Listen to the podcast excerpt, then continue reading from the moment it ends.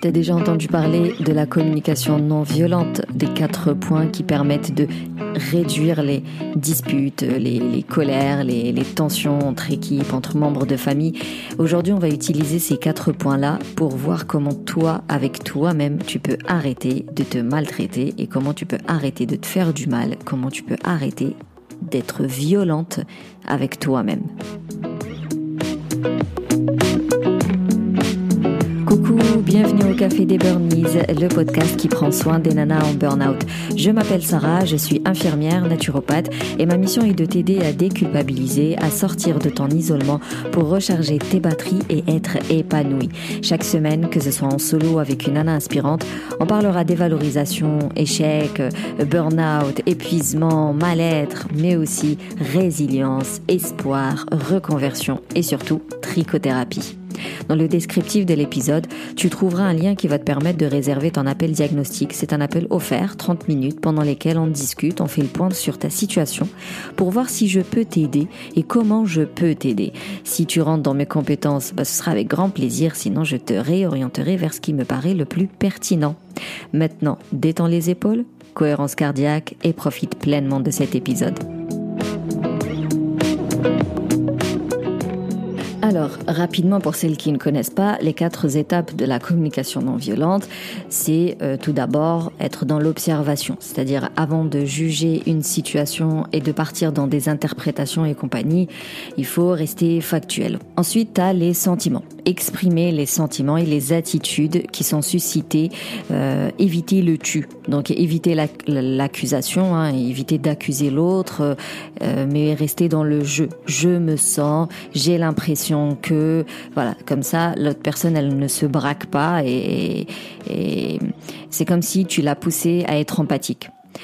Besoin, c'est l'identifier et exprimer euh, les besoins qui sont insatisfaits. Parce qu'encore une fois, quand on a des émotions, ce que la société appelle des émotions négatives, donc voilà, si on est trop en colère, trop triste, euh, qu'il y a une grande amertume, beaucoup de regrets, beaucoup de culpabilité, voilà, s'il y a ce genre d'émotions-là, on va pas culpabiliser encore plus de les avoir traversés, on va pas les bloquer, on va pas les refouler, on va pas les contenir, on va les exprimer de façon la plus saine qui soit bien évidemment. Encore une fois, faut pas se défouler sur quelqu'un, euh, se faire du mal à soi, euh, vraiment faut que ça reste quand même euh, un défouloir sain. Donc je conseille de taper dans un coussin, de faire du sport, de la boxe, de courir, de dessiner, d'écrire, de prendre des cours de chant juste pour hurler, vraiment voilà, de manière assez saine. Donc tu les exprimes mais tu cherches pourquoi je suis en colère, pourquoi je culpabilise, pourquoi je ne suis pas bien.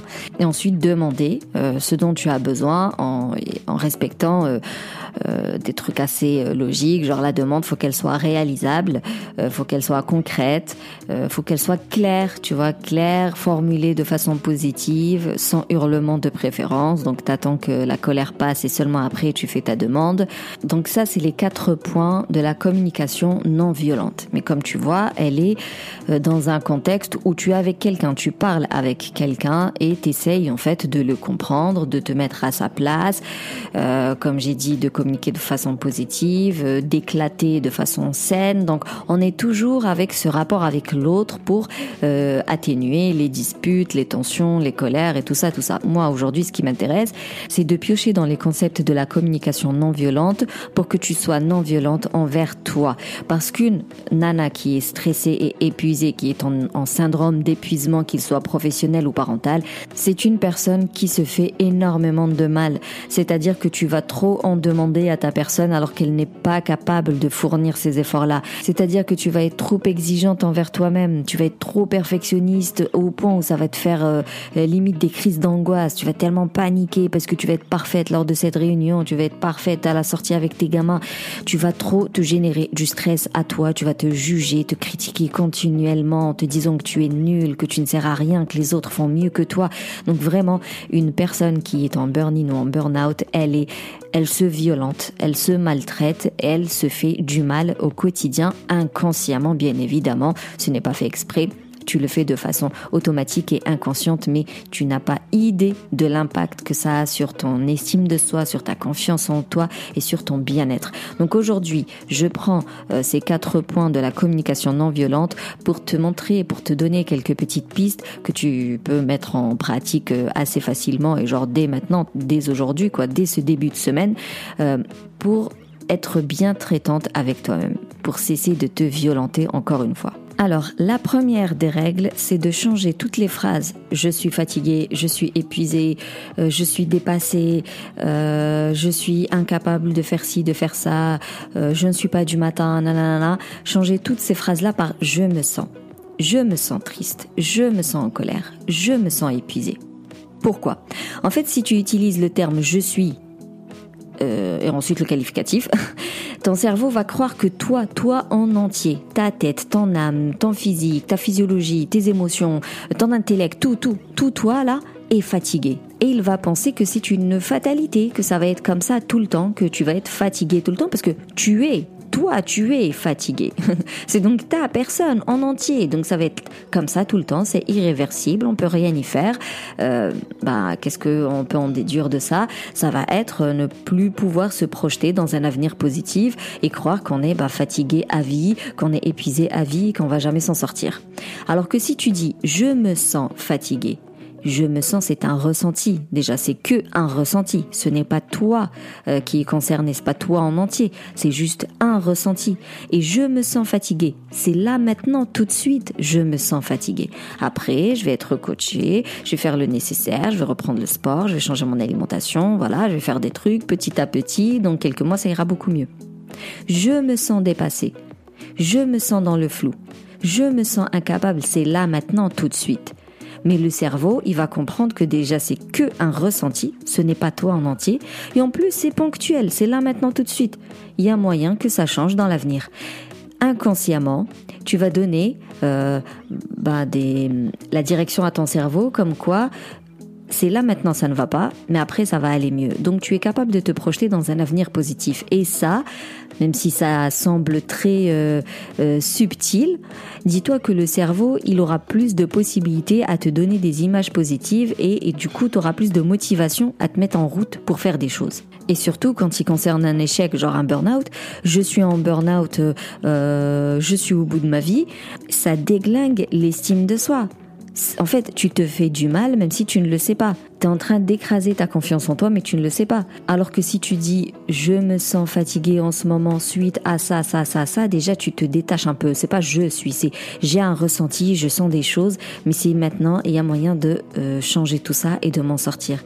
Donc tu es beaucoup plus douce avec toi-même. Encore une fois, c'est inconscient, mais les mots sont très importants pour le cerveau. Le deuxième point, c'est de prévoir de façon vraiment hebdomadaire un temps pour te défouler, pour te décharger, pour évacuer. Parce que dis-toi que tu es pleine de tension de toute manière. Si tu écoutes ce podcast, c'est parce que tu es épuisé, parce que tu es stressé, parce que tu es débordé, parce que euh, tu as perdu la qualité de tes rapports euh, avec les autres, c'est-à-dire tu es, irritable, tu es désengagé, tu es beaucoup moins empathique. Tu vois, je, je pars du principe que si tu m'écoutes, c'est parce que tu es déjà sous tension. Donc lorsque tu vas te prendre la tête avec quelqu'un, qu'ils soient collègues, euh, employeurs, euh, partenaires de vie, enfants, tu vas exploser telle la cocotte minute. Le souci avec ça, c'est que sur le tenté, ça va te faire du bien parce que tu vas exploser, tu vas t'exprimer, évacuer. Donc, euh, même si la société dit ouais, elle crie comme une hystérique ou je sais pas quoi, ça reste quand même une intensité émotionnelle qui est peut-être disproportionnée vue de l'extérieur, mais toi, par rapport à tes ressentis, elle est comme il faut. Je sais pas si ma phrase elle est claire. C'est-à-dire si je hurle, c'est parce que je vais tellement mal que je hurle. C'est-à-dire que mes hurlements correspondent à l'intensité de mes ressentis. Même si la personne en face, elle dit mais elle réagit de façon disproportionnée, moi, dans ma peau, je réagis comme mes ressentis me disent de réagir. C'est pour ça qu'avec les enfants, on dit qu'il n'y a pas de caprice. Parce qu'en fait, même si ça hurle et ça traîne par terre, c'est le reflet de l'intensité de leur émotion à ce moment-là. Et ben pour l'adulte, c'est pareil. Le souci, c'est que une fois la rage elle est passée, une fois la tempête passée, là tu vas culpabiliser, regretter, tu te sens mal. Hein Donc encore une fois, tu te fais du mal inconsciemment. Imaginons maintenant que de façon hebdomadaire, tu as ton rendez-vous, soit tu cours, soit tu as de la boxe, soit tu fais du tricot, soit tu fais du chant, euh, je sais pas moi, tu dessines, euh, tu sors voir les copines, bref, il y a un moment dans lequel tu te défoules. Comme ça, lorsque tu vas croiser ta, ta dispute, tu seras bien en fait. Tu seras, tu, tu auras beaucoup moins de stress. La cocotte, elle sera pas sur le point d'exploser parce que bah, tu l'as déjà. Euh, euh, comment on appelle ça Tu sais, t'as ouvert le bouchon là, donc euh, elle a sifflé, donc voilà, il y a, plus la pression euh, dedans. Du coup, tu ne vas pas exploser. Et si tu n'exploses pas, et si tu utilises ces fameuses euh, techniques de communication non violente et que finalement bah, la dispute c'est pas aussi grave que ça et que tu tu voilà, tu régules euh, tes ressentis assez bien, bah forcément il y aura pas de culpabilité, il y aura pas de regret, il y aura pas de pleurs, il y aura pas de chagrin par la suite et donc on se fait du bien au lieu de se violenter. Le troisième point, c'est de comprendre que pour être bienveillant envers soi, pour être bien traitant euh, avec soi-même, il faudrait l'être aussi avec les autres. Tu vas me dire ouais, ça me demande de l'énergie. De toute façon, moi je le suis déjà bienveillante en réalité. Et toutes celles qui font des burn-out, c'est des nanas qui sont bienveillantes et empathiques et qui sont dans l'excès. Et c'est cet excès-là qui les a fait tomber dans le burn-out, de façon assez générale, bien évidemment. Sauf que l'épuisement dans lequel tu te trouves, il fait en fait, on parle de, de distanciation. On va parler de désintérêt. C'est-à-dire que même si à la base tu es bienveillante et empathique, lorsque tu es en burn-in ou en burn-out, tu as perdu ce truc-là. Donc tu es beaucoup dans le jugement, tu es beaucoup dans la critique et tu es beaucoup dans l'accusation de l'autre. Donc le fait de juger autant l'autre, inconsciemment tu reviens à te juger toi. Parce qu'en fait ce que tu n'acceptes pas chez les autres, tu ne peux pas l'accepter chez toi. Donc si tu es exigeante envers les autres parce que tu es irritable, parce que tu es sur les nerfs, parce que tu es trop fatigué, tu vas être aussi exigeante envers toi. De toute façon, c'est parce que tu es exigeante envers toi que tu as fait un burn-out. Mais là, ça va s'aggraver. Donc, lâcher prise avec l'autre, ça peut vraiment t'aider à lâcher prise avec toi. Je donne souvent l'exemple de, de, bah, du mari qui avait acheté des bodys pour le grand, alors que moi, je voulais les coudre et j'avais tapé une crise pas possible parce qu'il avait acheté des bodys. Je voulais tellement coudre les bodys de mon petit. Le jour où j'ai appris franchement à lâcher prise avec le papa, ça m'a aidé à lâcher prise avec moi. Ça, c'est vraiment quelque chose de très personnel que je te partage. Par exemple, il fallait que je délègue. J'ai préféré de déléguer la cuisine. C'est le truc que j'aime, j'aime pas cuisiner. Je, je sais cuisiner, mais c'est pas le truc que j'aime faire. Le papa, lui, il aime bien cuisiner. Il ne sait pas cuisiner par contre. Mais c'est pas grave, ça s'apprend. Sauf qu'au début, non. Je voulais qu'il cuisine et je voulais qu'il cuisine comme moi j'avais l'habitude de le faire, comme, comme il devrait le faire. Enfin bref, toujours rester dans l'hyper-contrôle, dans la perfection et compagnie. Ça générait des disputes. Finalement, une fois sur deux, c'est moi qui cuisine alors que j'étais censée déléguer. Et le jour où j'ai enfin appris à le laisser cuisiner comme il en a envie, et que le plus important pour moi, c'est que pendant que lui cuisine, moi je peux faire autre chose, notamment m'occuper de moi, passer des bons moments avec les enfants, voilà, vraiment avoir du temps. Le jour où j'ai vraiment lâché l'affaire là-dessus, j'ai appris à me lâcher la grappe aussi. C'est-à-dire que moi aussi, ça m'arrive aujourd'hui de ne pas faire ce que j'avais prévu de faire et c'est ok. Des fois, ben, je suis en retard pour la lessive et on s'en bat les steaks c'est pas grave. L'enfant, il n'est pas motivé à faire des exercices, oh, il n'y a pas de souci. On verra cet après-midi, on verra demain. J'ai appris en fait à me lâcher la grappe parce que j'ai commencé par lâcher la grappe à quelqu'un d'autre. Donc être dans la critique continuelle de tout ce qui nous entoure, inconsciemment, en fait, en mode miroir, tu vas te critiquer aussi en mode continu. Être super exigeant avec les autres, forcément, tu es exigeante avec toi-même. Lâcher la grappe aux autres va t'apprendre à te lâcher la grappe. Et ça veut dire que tu vas te laisser respirer. Tu vas te laisser plus de temps, plus de relax, plus de détente. Et ça, ça veut dire que tu arrêtes de te violenter et tu es plutôt dans la bientraitance et dans la non-violence avec toi-même. Le quatrième point, c'est vraiment l'authenticité. Je, le dis aussi pour l'estime de soi. Si tu veux booster ton estime de soi, sois authentique. On arrête de vouloir être belle pour les autres. On arrête de d'être gentil pour les autres, pour avoir quelque chose en retour. Quand je dis pour les autres, c'est-à-dire que tu vas faire des compliments juste pour être bien vu, pour avoir de la reconnaissance ou pour être vu comme quelqu'un de sympa. Tu vas être gentil pour être vu comme quelqu'un de sympa. Tu vas rendre service pour être vu comme quelqu'un de serviable. Tout ça pour avoir de la reconnaissance, pour appartenir à un groupe, pour être apprécié et compagnie. En fait, il est humain et c'est ça fait partie de notre nature de vouloir appartenir à un groupe et être apprécié. Mais il faut l'être en étant authentique en fait. C'est-à-dire tu es sans filtre, tu rends service quand tu peux rendre service, tu ne rends pas service quand tu ne peux pas rendre service. Tu es gentil quand tu es dans la capacité de l'être et c'est tout, tu n'es pas gentil parce que certainement le contexte fait que tu n'es pas gentil. Accepter que tu ne peux pas toujours être euh, joyeuse, belle, en forme, au taquet, aidante, aimable. Euh, non, ça vous, parce que sinon, ça revient à dire que tu te forces à être quelqu'un que tu n'es pas. Et ça, c'est se faire violence, c'est se violenter même. Sois toi-même, avec tes défauts, avec tes compétences, avec tes qualités, mais aussi avec tes limites. Pour ça, il faut se connaître déjà. Encore une fois, raison pour laquelle tu as besoin d'être aidé et être accompagné. Toute seule, franchement, ça va être à côté de la plaque, c'est normal, ça va être subjectif en fait.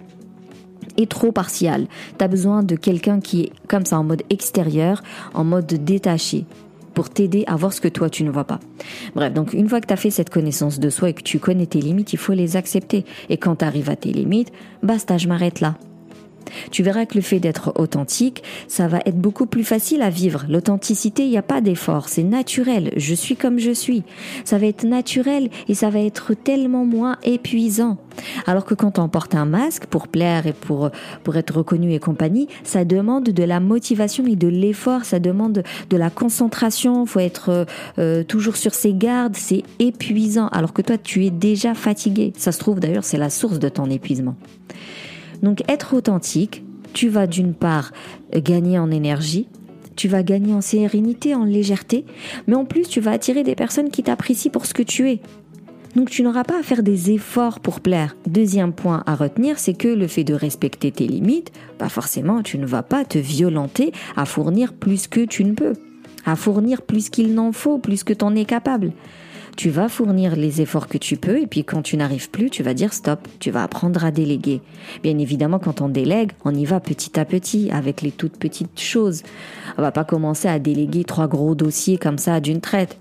On va pas commencer à dire vas-y, je fais plus le ménage euh, et tu t'occupes de tout. Faut y aller tout doucement si tu veux qu'une nouvelle habitude se mette en place. Donc quand tu commences à déléguer, quand tu commences à mettre les limites, bah tu mets les limites sur les petites choses. Et tout ça, bien évidemment, encore une fois, ça se travaille tu vas esquiver tous les comportements qui te font souffrir parce que tu sais que c'est ta limite et qu'il n'y a pas de raison de me faire infliger ça.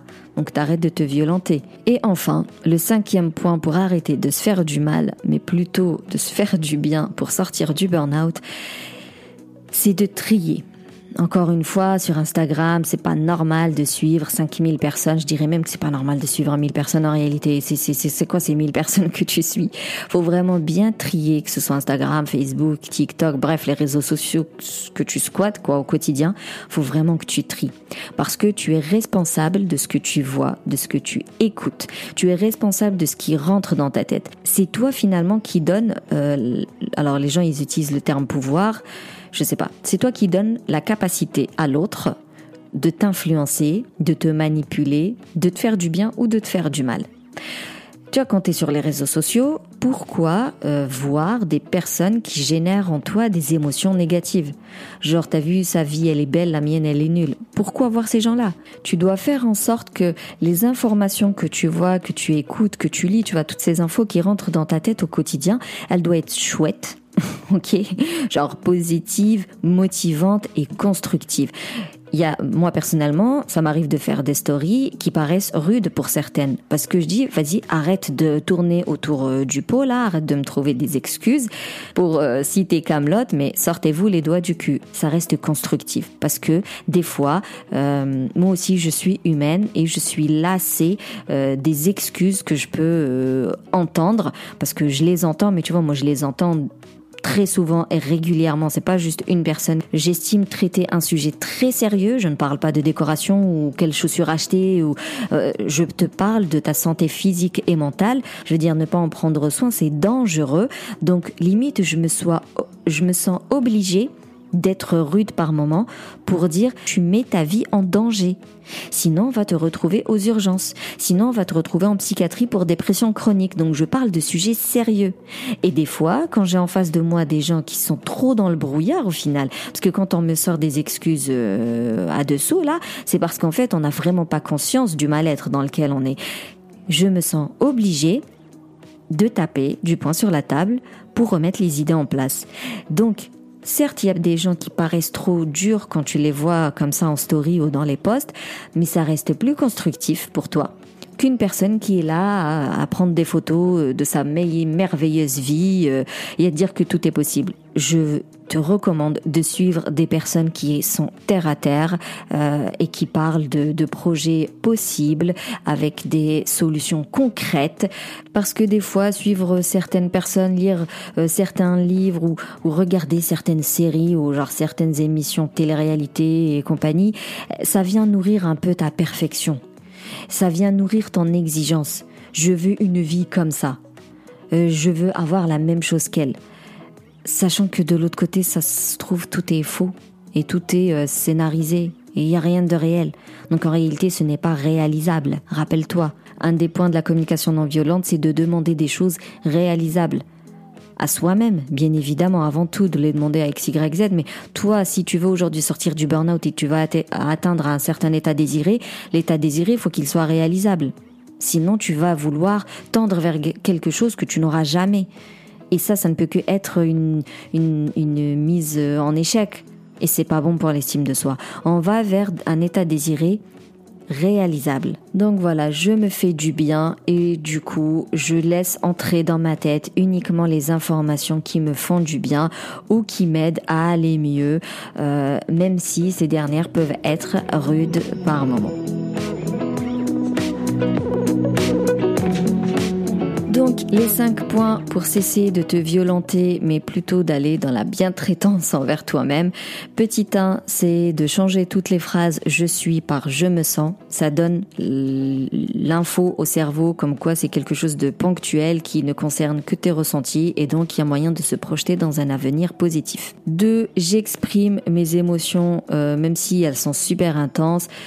Mais c'est clair que mieux vaut se caler des rendez-vous avec soi-même pour se défouler, histoire d'éviter que la cocotte n'explose. 3. Si je veux être non violente envers moi, il faut cesser d'être violente avec les autres. Donc les critiques euh, non constructives envers les autres, les jugements, euh, euh, l'exigence envers les autres, ben on lâche la grappe aux autres, ça va nous permettre de nous lâcher la grappe à nous. 4. Soyons authentiques, sans filtre, soyons nous-mêmes, acceptons nos mais aussi nos limites. Et de cette manière tu vas gagner tellement d'énergie en légèreté mais aussi tu vas forcément euh, attirer des personnes qui vont t'apprécier pour ce que tu es et ça ça va te faire énormément de bien parce que tu seras apprécié sans fournir forcément d'efforts euh, grandioses au quotidien. Et 5, sois responsable de ce que tu écoutes, de ce que tu lis et de ce que tu vois.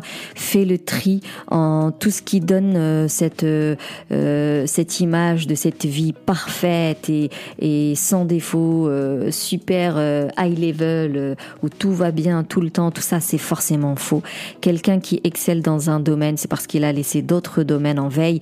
Donc à toi de voir qu'est-ce qui est important pour toi aujourd'hui et tu te focalises dessus et tu suis des personnes qui te motivent pour atteindre cet objectif-là et tu zappes toutes celles qui te culpabilisent, qui te donnent euh, du remords ou qui te donnent cette sensation d'envie un peu malsaine ou qui te mm, dévalorisent, qui te rappellent que ta vie elle est pourrie. Enfin voilà, tout ça en jette à la poubelle. Même lorsque, lorsque d'ailleurs les gens ils sont dans, la vraie vie, hein, parce que j'ai beaucoup parlé des réseaux sociaux, mais ça peut être aussi dans ton entourage. Fais le tri aussi. Si c'est de la famille, bah tu avec modération. Et franchement, si c'est euh, des gens avec qui tu peux couper les ponts, bah coupe les ponts. Voilà, j'espère que cet épisode va t'apporter les clés nécessaires, mais encore une fois, si vraiment tu veux remonter la pente sincèrement, je ne vais pas te mentir, il faut être accompagné parce que tu as besoin d'un point de vue extérieur et d'un point de vue compétent, en fait, d'une personne compétente qui sait observer, analyser, déduire et donner des solutions. C'est le meilleur moyen pour aller droit au but et surtout pour avoir euh, j'aime bien donner l'image de la maison. En fait, quand tu rénoves une maison ou même quand tu construis une maison, faut avoir les bons fondements si tu veux pas qu'elle s'écroule. Vouloir sortir du burn-out toute seule avec tout ce que tu peux euh, trouver comme contenu gratuit sur Internet, c'est vraiment avoir une maison finalement bancale qui risque de s'effondrer euh, à la moindre tempête ou vent ou pluie ou quelque chose comme ça. Ça veut dire que tu vas peut-être te sentir mieux, mais il va y avoir des récidives de burn-out par la suite. Alors que si tu te fais accompagner avec un programme pluridisciplinaire pragmatique qui est là vraiment pour t'aider étape par étape, tu auras forcément cette, euh, ces bonnes fondations qui font que même si par la suite tu vas euh, euh, traverser d'autres épreuves de la vie, tu sauras beaucoup mieux faire face à ces épreuves-là et tu repéreras le burn-out et tu vas l'esquiver. Pour ça, je te conseille moi de réserver ton appel diagnostic ou tout simplement d'aller directement vers le Kintsugi Boost Camp ou encore le bouclier anti-burnout en fonction de ce que tu as besoin. Elles sont payantes et c'est normal, mais il y a énormément de ressources qui vont t'aider à sortir de ton mal-être. En tout cas, c'est tout ce que je te souhaite. Si tu veux soutenir le Café des Burnies gratuitement, tu peux me laisser un avis, je le lirai aux prochains épisodes et tu peux me mettre 5 étoiles sur la plateforme d'Apple Podcast. Ça permet de, de, de le rendre plus accessible aux autres. D'ailleurs, tu peux tout simplement le partager aux autres. Sinon, on se capture Instagram et d'ici là, booste ton feeling good.